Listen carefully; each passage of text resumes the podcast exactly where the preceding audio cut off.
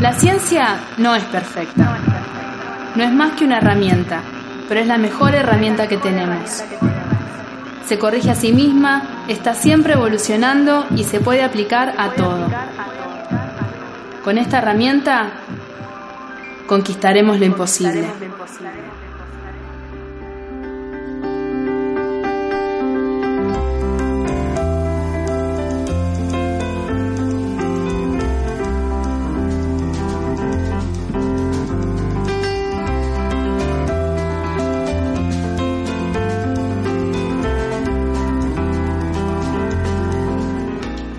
Hola, bienvenidos a la UNI, la Universidad Obrera del CX. Mi nombre es Roberto Muñoz y en el programa de hoy hablaremos con la historiadora Marina Cabat para indagar acerca del trabajo en las sociedades capitalistas modernas.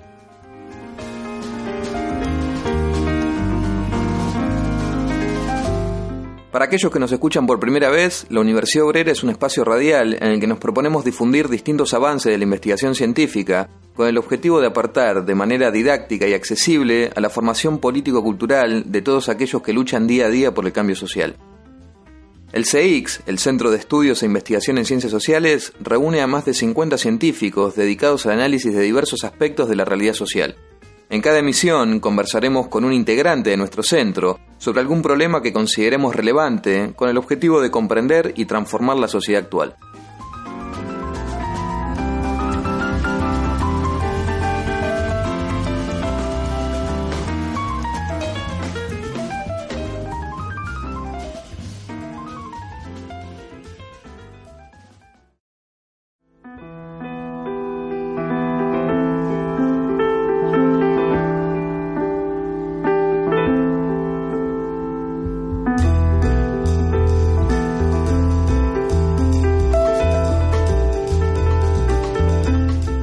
Los inmigrantes, los trabajadores en negro e incluso sectores del proletariado rural son parte de la clase obrera por la que los sindicatos tradicionales se han desinteresado.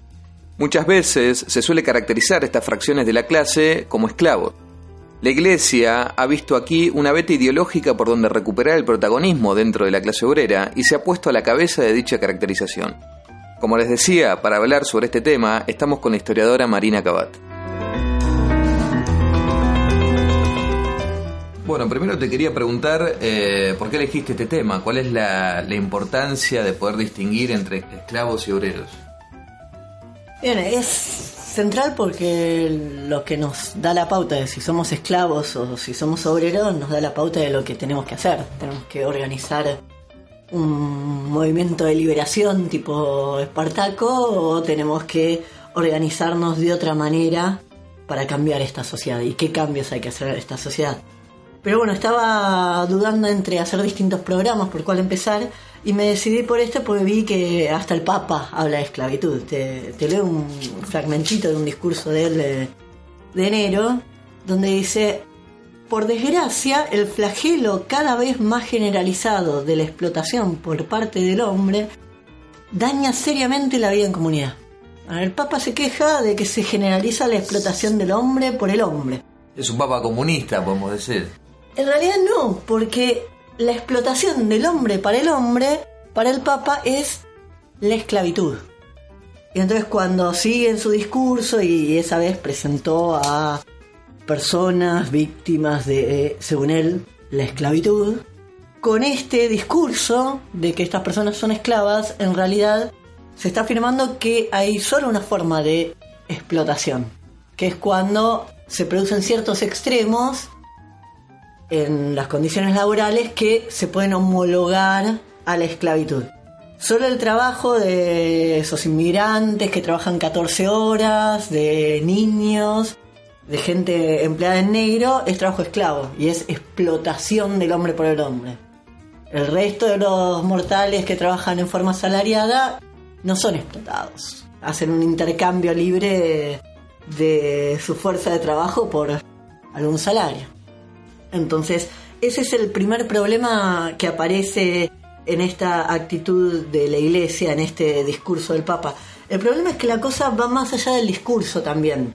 O sea, no es que el Papa habla de esto y no está haciendo nada. Lo cierto es que no da puntada sin hilo. Lo que está haciendo hoy la Iglesia en realidad es tratando de usar los eh, sectores más vulnerables de la clase obrera, los sectores que están menos sindicalizados, para recuperar terreno en la organización gremial de la clase trabajadora, recuperar un terreno que en algún momento la iglesia tuvo. La iglesia, organizando sindicalmente trabajadores, vos decís que está recuperando esa actividad. ¿Alguna vez tuvo la iglesia esa intervención? O sea, nunca la iglesia dominó eh, el campo, pero sí tuvo una pata y tuvo, pegó su mordida en ese terreno, en esa actividad, estuvo presente. El primer momento fue finales del siglo XIX, inicio del siglo XX, que trató de organizar en distintos países círculos de obreros católicos, tratando de no perder su influencia a manos de anarquistas, socialistas que estaban eh, organizando a los obreros a mediados del siglo XX perdió definitivamente ese lugar. Yo creo que ahora lo quiere recuperar por la vía de trabajar sobre los obreros que no están siendo organizados por la mayoría de los sindicatos o incluso a veces abandonados por la izquierda, trabajadores rurales, inmigrantes. Entonces eh, la iglesia viene haciendo un trabajo en, en distintos países muy fuerte, organizando inmigrantes. Por ejemplo, en el 1 de mayo de 2006 hubo una marcha de los inmigrantes reclamando derechos y un sector importante de esa manifestación la dirigió la iglesia. Que no es que fue un 1 de mayo con banderas rojas, sino con mucha mucho color blanco. Eh, con muchos inmigrantes con banderas blancas, vestidos de blanco, y todo ese sector que a término más masivo era el más importante respondía a la iglesia. No es el único caso, está organizando a los trabajadores de la Amazonia en Brasil. Y bueno, acá cerquita tenemos a la Alameda, donde la influencia de la iglesia es eh, realmente muy fuerte.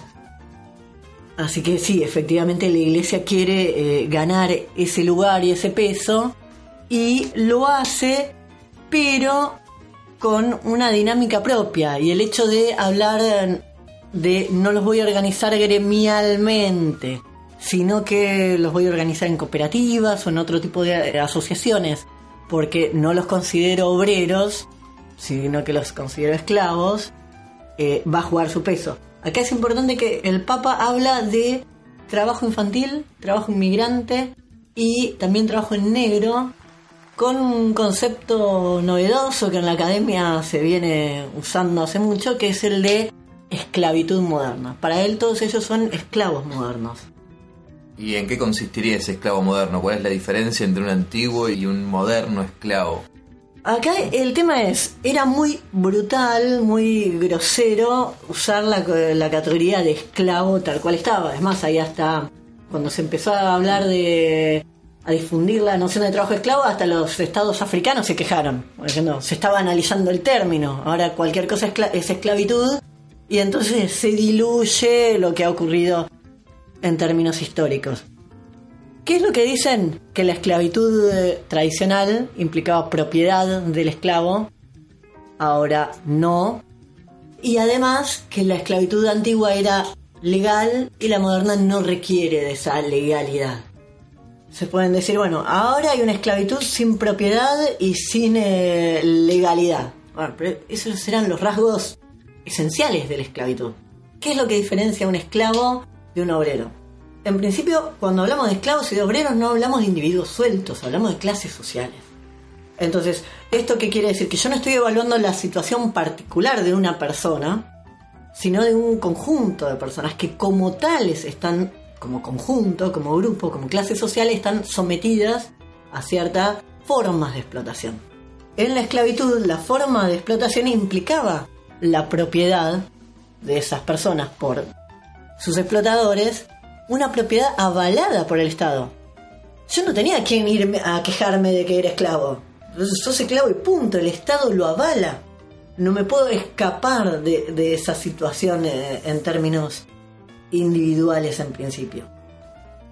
Y lo que hace que yo siga siendo un esclavo es una forma particular de coacción, que es una coacción extraeconómica.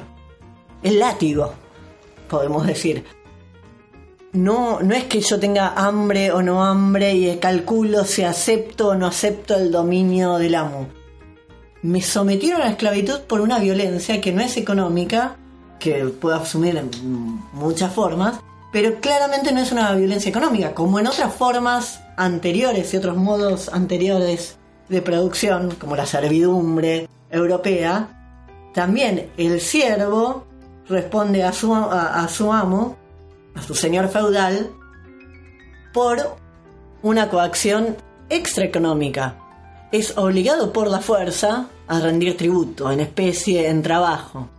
Lo mismo el esclavo, con la forma particular de que él mismo es una mercancía, es propiedad de su amo. Ahora, ¿cuál es lo, distintivo de los obreros? Que es una clase social que es dominada, pero que esa dominación no obedece a una coacción extraeconómica. No obedece a que hay un látigo o una pistola forzándome a trabajar. Nadie me pone un revólver en la nuca todos los días para que vaya a la fábrica, para que vaya a la oficina. Ahora, yo tengo que ir igual. ¿Y por? Porque si no me muero de hambre. ¿Eso qué es? Coacción económica.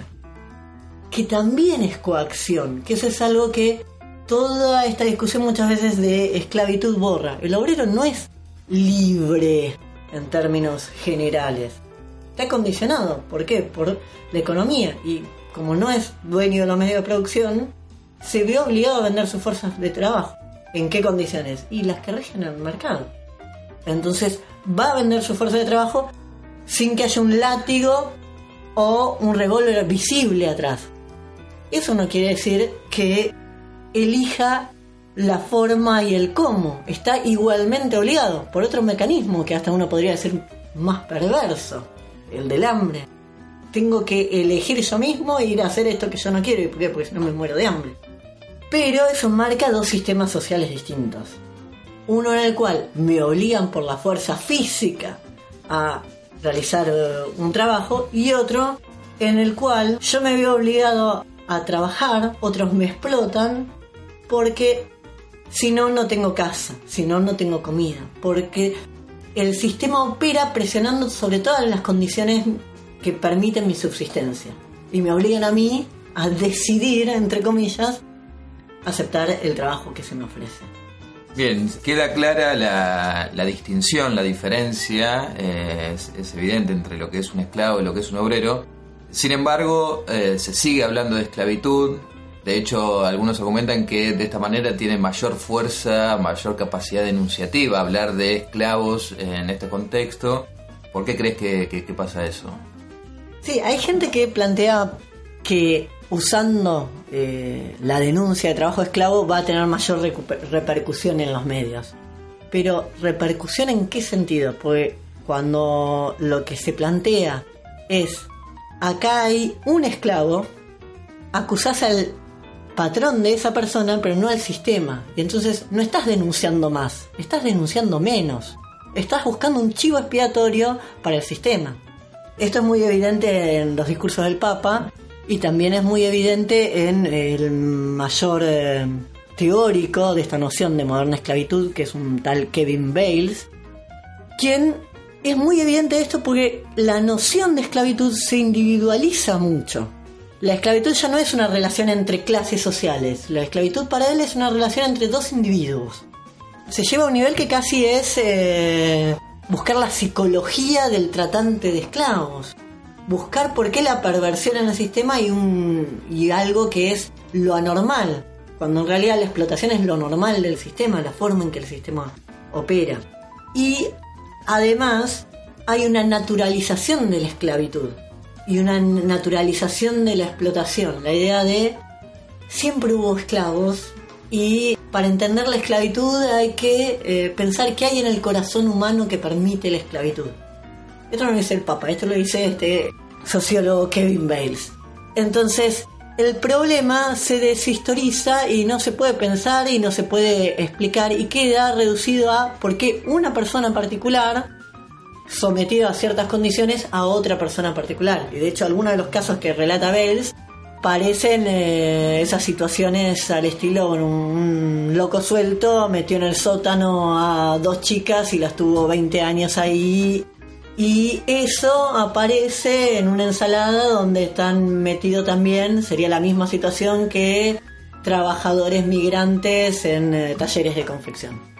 Todas esas situaciones aparecen homologadas pensando solo en el hecho en que hay dos personas y hay una situación de violencia. Cuando Bales define qué es la esclavitud y cuando una persona usa la violencia sobre otra para explotarla económicamente. Y dice, bueno, yo entiendo que esto puede haber muchos grises, pero en todo caso lo que hay que, lo que, hay que definir es, bueno, si una persona no se va del lugar de trabajo, hay que ver si se puede o no se puede ir de su lugar de trabajo. Si la persona no puede abandonar ese trabajo, es esclavo. Puede ser una definición más clara. Pero cuando vos ves los ejemplos que él relata, otra vez vuelve a lo mismo. Y esa persona no se va porque no quiere que la deporten. Esa persona no se va porque es una empleada doméstica que tiene, además de trabajo, eh, casa en esa casa de familia. Entonces no se va porque no tiene un domicilio propio el trabajador de la Amazonia que está en la foresta, eh, está cortando árboles eh, en, la Amazonia o en campamentos de carbón, no se va porque tiene miedo de que haya mala, fama de él y después no vuelva a conseguir trabajo. En todos estos casos no, no hay una coacción extraeconómica.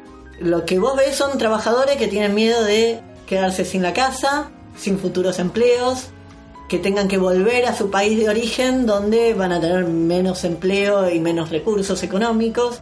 Entonces, todo lo que está operando allí son formas de coacción económica.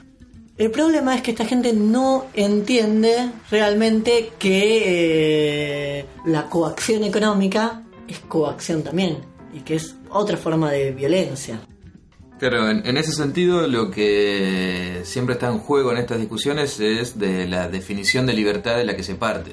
Claro, porque hay una definición muy idealista de la libertad. O sea, lo que ocurre es que esta gente es liberal hasta la médula.